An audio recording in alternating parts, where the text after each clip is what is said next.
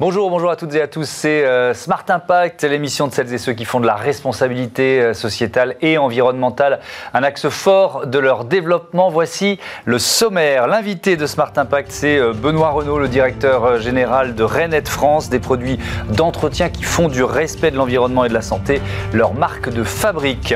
Notre débat portera sur les espoirs suscités par l'arrivée de Joe Biden au pouvoir, malgré le climat insurrectionnel, malgré un pays profondément divisé, l'urgence Covid. Il veut faire de la lutte contre le réchauffement euh, climatique l'une de ses euh, priorités. Et puis euh, dans Smart Ideas, vous découvrirez les opticiens mobiles qui se déplacent pour que les plus fragiles accèdent à la santé visuelle. Voilà pour les titres. C'est Smart Impact tout de suite.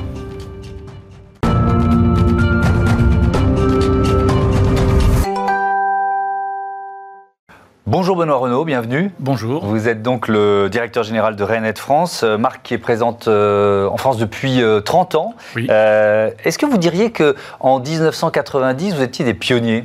Oui, je crois qu'on peut le dire maintenant avec le recul. Et 30 ans, c'est jeune, mais c'est quand même déjà une certaine durée. Mmh. Donc c'était un élément fort, puisqu'à l'époque, on a considéré qu'il fallait changer de modèle. On ne pouvait plus se contenter de produire des produits conventionnels avec un certain nombre de molécules pas très net, dans des conditions de fabrication pas mmh. très respectueuses de l'environnement.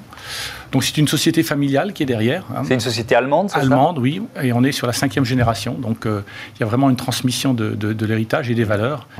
Et les valeurs, elles sont très simples. Il faut respecter l'environnement, il faut bien évidemment respecter la santé, il faut rester très accessible en prix. Il ne faut pas faire de l'écologie élitiste parce que mmh. sinon on ne rencontre pas ses consommateurs et on ne convainc pas. Et puis, pour des produits d'entretien ménager, il faut rester efficace. Parce mmh. que si on ne fait pas le job, eh bien, les gens n'achèteront pas. Euh, quelques chiffres euh, de Renet France. Le chiffre d'affaires 2019, 36,9 millions d'euros. 935 000 nouveaux acheteurs que vous revendiquez. Une part de marché de 16,8%. Euh, si on fait un petit bilan de, cette année particulière, évidemment, de cette année Covid, est-ce que, est que ça a eu un impact positif ou négatif sur votre chiffre d'affaires? C'était une grande question. Mmh. On a eu un premier impact en mars-avril sur simplement la disponibilité des produits. Comme vous le mhm. savez, les gens se sont rués dans les magasins et ont acheté beaucoup. Et donc, on a fait face à un certain nombre de ruptures, mais toute la profession, hein, pas seulement nous. Et puis, on s'est dit après, une fois qu'ils vont consommer, est-ce qu'ils vont prioriser l'hygiène, la santé pure face au Covid ou est-ce qu'ils vont garder euh, l'intérêt pour la défense de l'environnement? Mhm.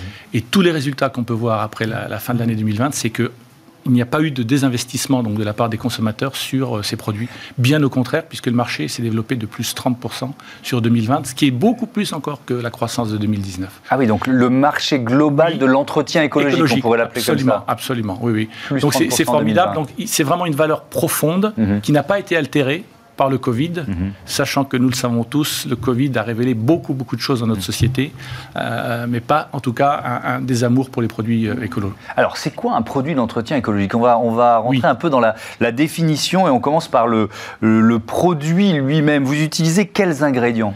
Alors, Effectivement, ça commence par le produit, le, souvent le liquide, hein, euh, dans des nettoyants, des mhm. vaisselles ou des lessives liquides. il y a des poudres aussi. Hein.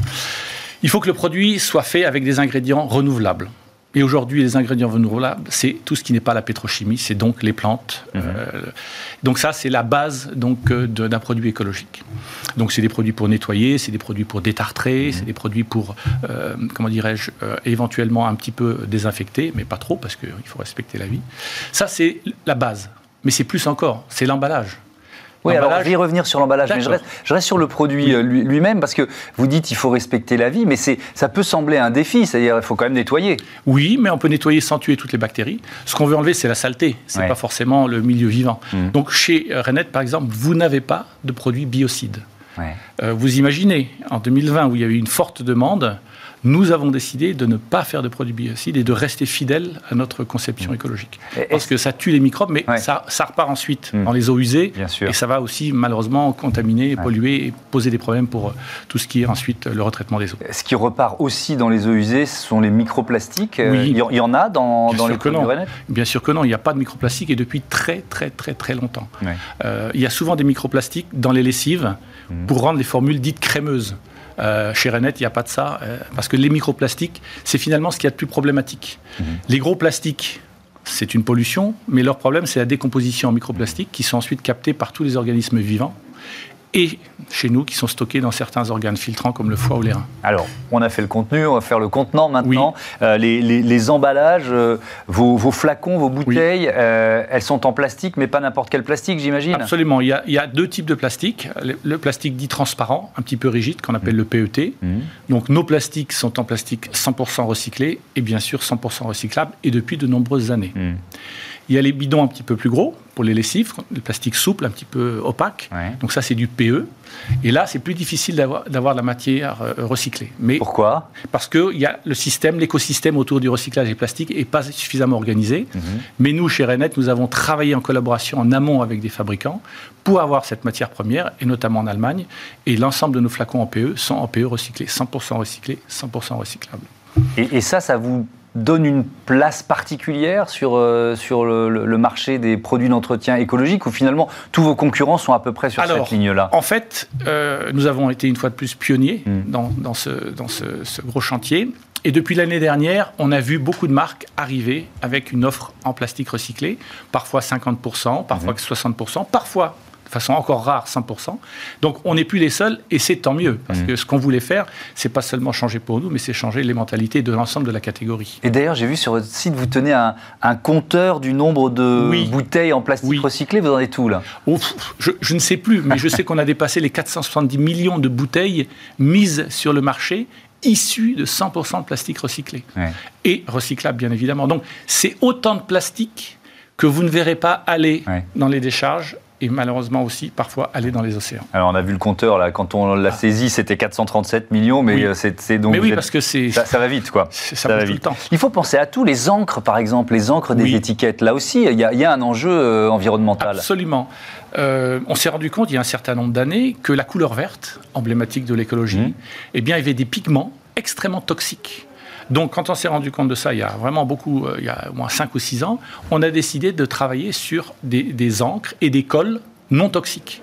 Donc, des cols qui se dissolvent très facilement mhm. dans le cycle de recyclage, et des encres, bien évidemment, qui ne contiennent pas de métaux lourds, qui sont extrêmement toxiques. Donc ça, c'est un gros, gros chantier, parce que vous n'imaginez pas jusqu'où il faut remonter dans la chaîne pour pouvoir avoir la certitude d'avoir les, bons, les bonnes matières premières. Alors, bah justement, on va, on va essayer de l'imaginer. Il faut remonter jusqu'où? Parce que, c'est souvent le défi des marques qui veulent, qui, prennent ce chemin de la, de la RSE et de la transition écologique, c'est, euh, ce sont les fournisseurs. Absolument. Donc, il faut le fournisseur d'étiquettes, mmh. mais lui-même a des fournisseurs d'encre, des, des, sous-composants, parce que les encres de couleur, c'est parfois des mélanges. Donc, il faut remonter sur trois ou quatre niveau d'entreprise en mmh. amont pour pouvoir effectivement certifier donc le, le, bon engagement écologique euh, des, produits. Et parfois, Benoît Renault, il faut les accompagner parce que, parce que euh, la transition, elle ne se fait pas d'un claquement de doigts. Absolument. Et de toute façon, on est tous en transition et toujours mmh. en transition. Même nous, on est encore en transition. Je pourrais vous en parler sur un, mmh. autre produit tout à l'heure. Euh, il faut les accompagner par deux la clarté sur le cahier des charges mhm. et de la visibilité sur l'offre qu'on va leur proposer. Donc ce sont des contrats pluriannuels. Mhm. Parce que comme ils vont changer l'ensemble de leur mode de production et devoir s'engager avec des nouveaux partenaires eux aussi, il faut qu'on puisse leur donner la certitude d'un débouché. Si on est opportuniste, si on est volage, mhm. si on n'est pas en mode collaboratif, à un moment, il va y avoir un problème. Alors, c'est quoi justement l'innovation? On a bien compris que c'était un processus permanent, donc c'est quoi les nouveaux Alors, en fait, il y en a deux. Il y en a deux. La première, elle va arriver dans quelques mois c'est que nos poches de lessive, vous voyez les poches, on appelle souvent dans le jargon les doy packs, mhm. les poches, c'est 70% de plastique en moins. Donc ça, d'un point de vue écologique, c'était vraiment quelque chose de très très fort sur le marché. Mhm. Mais cette poche est très difficilement recyclable parce qu'elle n'est pas dans le bon matériau. Nous allons arriver dans quelques mois avec un matériau qui sera du PE, mhm. totalement recyclable. Donc c'est une véritable innovation. Parce que non seulement il y a beaucoup, beaucoup moins de plastique, mais en plus ce sera du plastique qui sera complètement recyclable, ce qui n'est pas aujourd'hui le cas de toutes les marques du marché. Hein. Donc ça c'est une grosse avancée. Et la deuxième avancée, sur laquelle on travaille là d'arrache-pied, et c'est très difficile, c'est de s'affranchir des quelques dérivés d'huile de palme qui restent dans les produits écologiques. Quand on a abandonné le pétrole, je parle de la profession, hein, pas seulement chez Renet, il fallait des substituts donc verts, mm. euh, d'origine végétale. Et souvent, il y avait des dérivés d'huile de palme. Mm. Donc il y a encore 10 ou 20 ans, ce n'était pas vraiment un problème. Mais depuis quelques années, nous savons que ça pose un problème. Donc on a ouvert ce chantier, et sur une foultitude de produits. On s'est déjà affranchi soit totalement des dérivés d'huile de palme, soit 50%, 70%, 75%. Et, ça, ce chantier-là, on veut le terminer vraiment très rapidement. Est-ce que pour y arriver, c'est une question d'innovation, de recherche et développement ou de sourcing? C'est l'innovation. C'est l'innovation. Parce qu'on a la matière première en Europe. Ce sont des, des, résidus d'huile d'olive qu'on n'utilise pas, des résidus de colza, pareil, qu'on n'utilise pas, mhm. qui, ont fini leur chaîne, c'est-à-dire qu'ils sont même plus disponibles pour les animaux. Donc ça, on a la matière première et en très grande quantité. Par contre, la technologie pour maîtriser est très très difficile parce mhm. que ce sont des huiles plus complexes qui s'oxydent, qui changent de couleur ce que n'a pas l'huile de palme.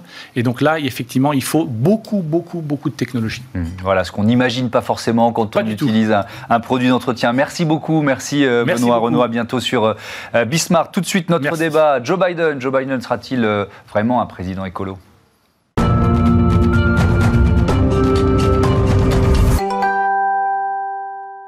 Joe Biden investit ce 20 euh, janvier. Il a déjà annoncé que euh, malgré la crise Covid, le retour dans l'accord de Paris, la lutte contre le réchauffement euh, climatique ferait partie de ses priorités. Biden, président écolo, on en débat avec les journalistes Roxane Runel. Bonjour, bienvenue. Et Clément Fournier, bonjour, bienvenue Clément, rédacteur en chef de, de You Matter. Peut-être on peut revenir avec, avec vous sur les engagements de, de campagne de, de celui qui est donc le 46e président des États-Unis euh, d'Amérique. L'environnement, Roxane euh, euh, Runel, ça faisait partie quand même de, de la différenciation, c'est évident, face à un Donald Trump. Incontestablement, le retour dans l'accord de Paris, c'était vraiment une promesse de campagne mmh. de la part de Joe Biden. Évidemment, c'est pour se différencier de Donald Trump, ça c'est certain, mais c'est aussi évidemment conforme hein, à ses propres valeurs tout au long de sa campagne, Joe Biden a qualifié euh, la lutte contre le réchauffement euh, climatique euh, d'une priorité absolue. Le changement climatique, c'est quelque chose qu'il a qualifié de menace existentielle. Le vocabulaire choisi est très précis, il est mm. fort. Menace existentielle, c'était à l'époque de la guerre froide la manière dont on qualifiait la menace communiste. Donc vraiment, c'est dire toute l'idéologie et le travail aussi mm. qu'il y a derrière le, choix des mots. Et incontestablement, il a vocation à être le président le plus vert euh, des États-Unis. Mais ce qui est intéressant aussi, c'est que quand on connaît le système euh, euh, politique américain et notamment le, poids des, donateurs, parce que les campagnes électorales américaines coûtent un, argent mhm. complètement, complètement démesuré, il est aussi lié à ces donateurs, parce que le lobby de, de, de, la transition écologique qui existe et qui, et qui fait du business, lui a donné beaucoup d'argent. Oui, c'est sûr. Et d'un autre côté, il, est, il a cette volonté, cette impulsion écolo, et d'un autre côté, c'est pas le plus écolo des démocrates. L'aile gauche du Parti hmm. euh, démocrate était beaucoup plus écolo que lui, portait, euh, je pense à Alexandria Ocasio-Cortez et Bernie Sanders, euh, eux portaient un Green New Deal très ambitieux sur 10 ans. Le Green New Deal de Biden, ce n'est pas celui-là. Alors, il est tout de même très ambitieux, mhm. mais Joe Biden, par exemple, je prends l'exemple du fracking, de la fracturation hydraulique, il a très clairement dit on ne va pas l'interdire, euh, on va simplement la réglementation. Oui, on y reviendra sur, sur la question de, des, gaz de, de, schiste. Clément Fournier, euh, l'accord de Paris, euh, parce que ça, c'est effectivement, ça a été annoncé par Biden, ça va être l'une, des, l'une de ses premières euh, décisions de, de président. C'est, pas, c'est symbolique, mais c'est pas seulement symbolique. C'est pas seulement symbolique. En fait, il faut, faut, bien comprendre que, en effet, le programme de Biden sur l'écologie, c'est le plus ambitieux qu'on ait eu sur toutes les campagnes présidentielles américaines depuis, depuis qu'elles existent. C'est mmh. beaucoup plus ambitieux que ce qu'avait proposé Hillary Clinton. Donc, quand Biden propose de revenir dans l'accord de Paris, c'est aussi parce que derrière, il a un programme qui, est, qui est conséquent. Euh, il y a 2000 milliards qui sont alloués euh, sur, euh, sur, la, sur la transition écologique, la transition énergétique. Donc il y a un, vrai pari d'aller vers, vers ça. après, voilà, les ambitions affichées, elles sont là. la question, c'est derrière comment elles vont pouvoir être mises en place parce que le système américain, au regard de l'écologie et au regard de ses spécificités politiques, il est très particulier. Mmh. Donc voilà, il va y avoir un certain nombre de challenges que Biden va devoir surmonter, entre guillemets, pour, pour mettre en place son programme. Et le premier d'entre eux, ce sera peut-être de défaire ce qu'avait fait Donald Trump avant lui euh, toutes les agences qu'il a quasiment démantelées, euh, tous les personnels qu'il a virés des différents euh, postes à clé sur l'écologie. Voilà. Donc mhm. tout ça, c'est, il a une ambition, mais derrière, il y a des freins, il va falloir qu'il, agisse pour les surmonter en fait. Parce que si on fait un, rapide bilan, parce que je ne voudrais pas qu'on y passe trop de temps, mais la présidence Trump, Clément, elle, est, elle a vraiment été désastreuse. C'était pas seulement des mots, c'était des choix, c'était des actes, c'était des budgets en moins. Oui, c'est-à-dire qu'on peut avoir l'impression qu'il a simplement arrêté d'agir sur l'écologie, mais mhm. c'est pire que ça. Il a dégradé la situation. Par exemple, l'IPA l'agence de protection environnementale américaine. elle a, il a mis à sa tête un, directeur qui est complètement climato-sceptique. Il a mmh. réduit drastiquement ses budgets. Il a réduit les budgets de la recherche aussi sur les sujets écologiques. Il a défait un certain nombre de réglementations qui existaient sur les émissions de CO2, par exemple des voitures. La Californie avait, avait lancé un acte de plafonnement des émissions de CO2. Il l'a il fait annuler. Mmh. il y a un certain nombre de réglementations qui ont été défaites. Et donc, effectivement, le bilan de Donald Trump sur l'écologie, il est catastrophique. C'est pour ça que, en fait, Biden apparaît comme un candidat assez ambitieux après Donald Trump, mais il a quand même un certain nombre de choses à faire pour surmonter les, les freins qu'il y a dans, sur la politique écologique américaine. Oui, quand, quand, je me regarde, je me désole. Quand je me compare, je me console. C'est, vous connaissez l'expression, ça vaut, ça vaut aussi pour, euh, pour euh, Joe Biden dans, euh, dans le temps présent. Je, vais vous, je vous propose une citation. Tiens, 22 octobre, on est dans le dernier débat qui oppose Biden à, à Trump et il annonce Je me détournerai progressivement de l'industrie pétrolière. Oui, j'arrêterai parce que l'industrie pétrolière pollue considérablement. Quand, on sait ce que pèse euh, cette industrie dans l'économie américaine et euh, ce, lobby dans le jeu politique américain, c'est pas c'est pas neutre. Euh, Clément disait 2000 milliards sur 4 ans. Roxane Brunel, ça peut prendre quelle forme cet argent et cette transition? Comment il va? Il prévoit de passer finalement du pétrole aux énergies renouvelables aux, aux États-Unis. Oui, alors on, on a quelques détails, on connaît déjà euh, quelques objectifs. Par exemple, euh, Joe Biden a dit très clairement qu'en matière euh, d'énergie,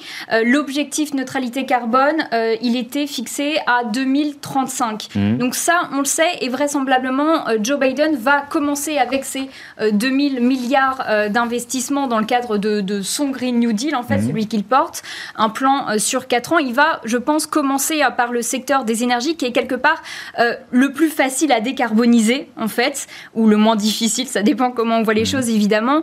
Donc il a dit très clairement, hein, c'est euh, l'énergie euh, le premier secteur auquel il va s'attaquer. Ça va passer par de meilleures isolations énergétiques, un soutien à la production de véhicules électriques et euh, au développement des énergies renouvelables pour atteindre de manière globale la neutralité carbone en 2050. Donc là, on est sur les mêmes objectifs, par exemple, mmh. que ceux fixés par l'Union européenne. Donc ça, c'est pour à peu près euh, la forme que va avoir le chantier. Après, sur les moyens, c'est aussi intéressant euh, de regarder euh, comment ça va se passer parce que ce qui est très intéressant, je trouve, c'est de voir comment Joe Biden a déjà organisé sa future administration. Quand on regarde les nominations, mmh. on voit très bien qu'il a mis à différents postes clés dans différentes agences fédérales et à la Maison Blanche des personnalités très compétentes en matière de lutte contre le réchauffement climatique parce qu'il a bien conscience que tous ces objectifs, que la neutralité carbone, mmh. ça ne s'atteint pas avec un ministère ou une agence fédérale. Il faut qu'il y ait du climat euh, dans toutes les agences fédérales et c'est la stratégie en tout cas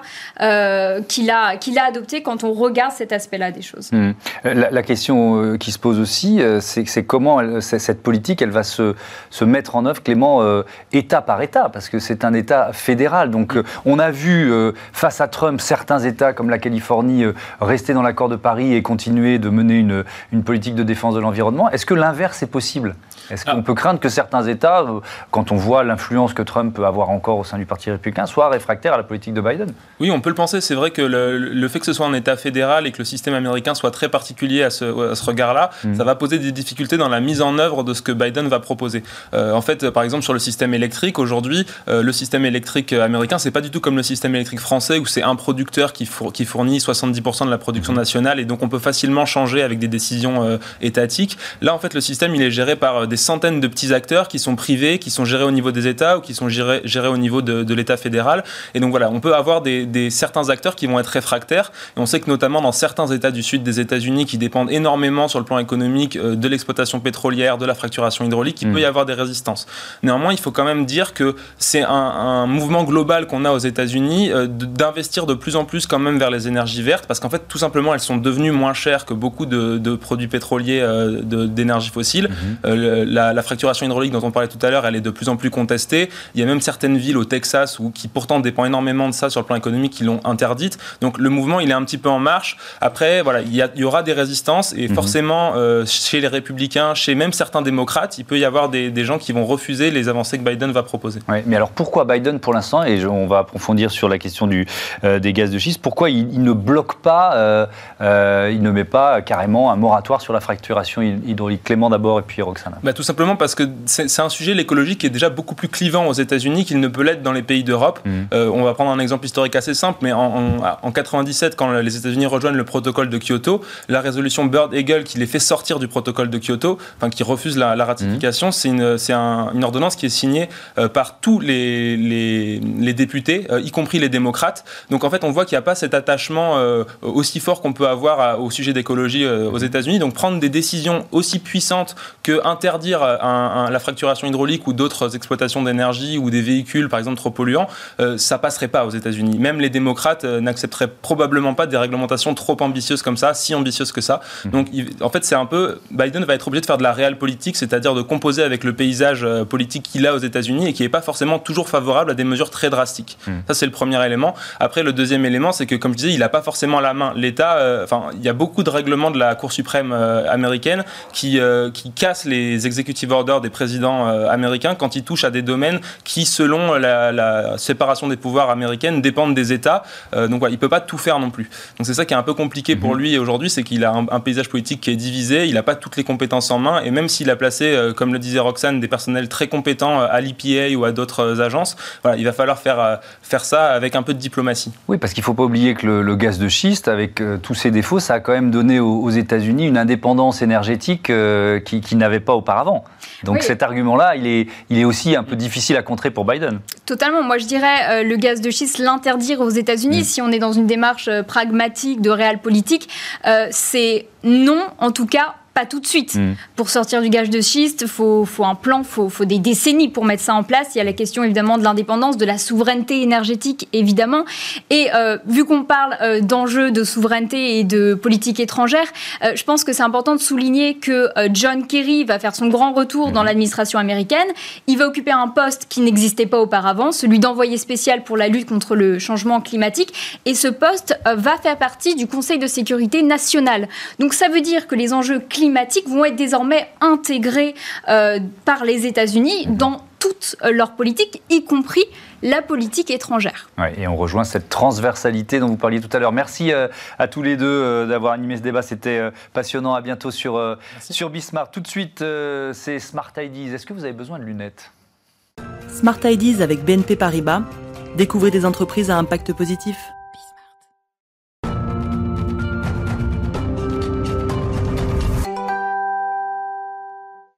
La bonne idée du jour, elle est signée euh, Mathieu Gerbert. Bonjour. Bonjour Thomas. Vous êtes le fondateur et PDG des opticiens mobiles. Vous avez créé euh, ce réseau il y a une demi-douzaine d'années. Avec quel principe, avec quelle ambition? L'ambition d'apporter la santé visuelle directement sur les lieux de vie et de travail des personnes, qu'elles soient actives ou fragiles. Et dans la fragilité, on a les personnes de grand âge qui sont en mhm. perte d'autonomie et le handicap. Mais ça veut dire que vous allez, euh, on imagine en EHPAD, à domicile. Vous pouvez aller sur le lieu de travail aussi euh, avec les opticiens mobiles? Exactement, on va aussi bien à domicile, euh, sur rendez-vous, mais aussi en EHPAD et également dans les entreprises qui ont pour ambition de, ben, de protéger leurs salariés, d'améliorer la qualité de vie au travail pour faire par exemple des lunettes de sécurité ou tout simplement des lunettes pour la vue, puisqu'on a 75% des personnes de plus de 20 ans mhm. qui ont un trouble de la vision. Et après 60 ans, c'est 97 97% pardon, des personnes qui ont euh, un défaut euh, euh, visuel. Est-ce qu'il y a eu un déclic? Qu'est-ce qui vous a donné l'idée ou l'envie de, créer ce service particulier? Alors c'est un service qui a été créé pour répondre à un besoin. En fait, on est parti d'un besoin mhm. tout simple, c'est que tout le monde ne peut pas se déplacer en magasin par des contraintes de temps ou par des contraintes de fragilité, difficulté d'accès aux soins sur tout le mhm. territoire. C'est un véritable enjeu. Il y a des inégalités d'accès aux soins, euh, tant d'un point de vue géographique euh, que physique qu'économique. Et donc, il fallait amorter une solution qui soit différenciante de celle des magasins. Et donc, l'idée a été de proposer un service où ce sont les opticiens qui, sur rendez-vous, se déplacent avec tout son matériel directement sur les lieux de vie ou de travail des personnes. Et alors, vous, ça, représente quoi aujourd'hui les, opticiens euh, mobiles? Combien de combien d'opticiens, combien de personnes? Alors, j'ai une entreprise c'est 35 collaborateurs salariés. Et on a à peu près 70 opticiens franchisés sur tout le territoire. Et notre véritable enjeu, c'est de mailler le territoire. Alors, il y a 38 000 opticiens diplômés en France, mhm. qui, je pense, sont tous prêts à s'engager pour améliorer euh, l'accès aux soins. Mhm. Quand on sait que les ophtalmos, il y en a 6 000 aujourd'hui en 2020, il y en aura toujours 6 000 en 2040, mais sur cette même période, la population française va passer de 67 à 74 millions et les publics fragiles de 2 à 4 millions. Donc l'opticien a vraiment toute la, la, la, compétence pour permettre de s'inscrire euh, euh, dans, dans, une solution pour permettre euh, de faciliter l'accès aux soins à la vue pour les, pour les personnes. Quand, quand vous parlez de maillage, votre point de départ c'est Lyon, c'est ça? Le point de départ c'est Lyon. Donc ça veut dire que vous êtes très développé dans la région lyonnaise ou vous Alors pas du tout, on est partout, on est sur tout le territoire, mais partout et nulle part, puisqu'on a 70 opticiens qui interviennent dans un rayon de 30 km à peu près, mhm. et il nous en faut à peu près 350 à 400, ce qui représente un peu moins de 1% des opticiens de France mhm. diplômés que l'on souhaite engager dans cette démarche pour permettre de garantir l'accès à la santé visuelle avec en plus des prix accessibles. Alors oui, c'est une vraie question, je vais y venir, mais c'est quoi le modèle économique? C'est-à-dire que vous, vous vous payez comment par rapport aux opticiens qui, sont, euh, qui travaillent avec vous? Ah ben alors nous, c'est très simple, il y a une, une, répartition, une répartition de la valeur, parce que nous, il y a toute une équipe qui gère, on va dire, toute la partie back-office, par mhm. exemple la prise de rendez-vous, la gestion du tiers payant, euh, euh, la partie marketing, toute la partie logistique, toute la partie taillage-montage, suivi du SAV avec les clients, mhm. et nos opticiens, ils sont vraiment dédiés, puisque l'opticien est un professionnel de santé et il est vraiment dédié à faire son métier, il est vraiment dédié à s'occuper de son patient et donc ça lui libère des tâches et ensuite on répartit la valeur sur le mhm. chiffre d'affaires qui est réalisé entre euh, euh, l'opticien et le patient. Mhm. Le prix du service justement, j'y viens, euh, il est forcément un peu plus cher parce qu'il y a un déplacement? Alors, le prix, il y, a, trois composantes dans le prix. Il y a l'équipement, donc la lunette et les verres. Mhm. il y a le déplacement, puisque l'opticien vient une première fois pour faire le premier rendez-vous, faire le bilan de la vue sur place, faire essayer les montures. Ensuite, il passe sa commande et il revient pour faire la livraison du produit et s'assurer que l'équipement correspond à l'ordonnance mhm. et correspond au choix euh, du client. Et ensuite, il y a bien entendu le, service. Et globalement, en prix d'équipement, parce qu'on est une société où on voulait avoir un prix euh, accessible, mhm. on est globalement 10 à 15% moins cher que les prix moyens du marché sur l'équipement. Malgré tout. Malgré tout, exactement. Bon. Euh, dernier, euh, dernier mot, parce que ça me semble très important quand, quand j'ai découvert votre, votre entreprise des opticiens mobiles. Vous vous aidez aussi à lutter contre l'isolement d'une certaine façon. Euh, on, peut imaginer qu'il y a certaines des, des, personnes que vous allez rencontrer équipées en lunettes qui n'ont pas vu grand monde dans la, dans la semaine. Quoi. Exactement. Alors ça, c'est tout l'enjeu du domicile. Par exemple, mmh. les personnes qui sont isolées dans les zones périurbaines ou rurales, ou même parfois en ville, qui, qui en effet n'ont pas la visite d'un proche. Donc on a une solution pour les aidants qui n'ont parfois pas le temps de s'occuper de leurs parents, mais aussi pour les personnes, on, passe aussi un bon moment. Et je pense que c'est ça. Et donc on, donne du temps, notre opticien va donner du temps pour expliquer le défaut euh, visuel de la personne, et va donner du temps aussi pour passer un bon moment. C'est toute la relation et tout l'enjeu, je pense, de la santé mobile euh, au sens large. Au XXe siècle, mm. on se déplaçait chez le, chez le, chez le, chez le médecin. Et aujourd'hui, je pense que la santé vient plutôt à nous. Elle vient à nous d'un point de vue digital, hein, avec la télémédecine. On l'a vu avec euh, la période du Covid. Et elle vient aussi à nous avec les professionnels de santé qui se déplacent, puisqu'ils sont euh, beaucoup à se déplacer. Merci beaucoup. Merci Mathieu Gerbert. bon vent aux opticiens mobiles. À bientôt sur, sur Bismart. Voilà. Merci. C'est la fin de notre émission. Je vous donne rendez-vous demain, 9h30, midi, 20h30 sur Bismart sur la chaîne des Audacieux que vous retrouvez également aussi évidemment sur le point .fr.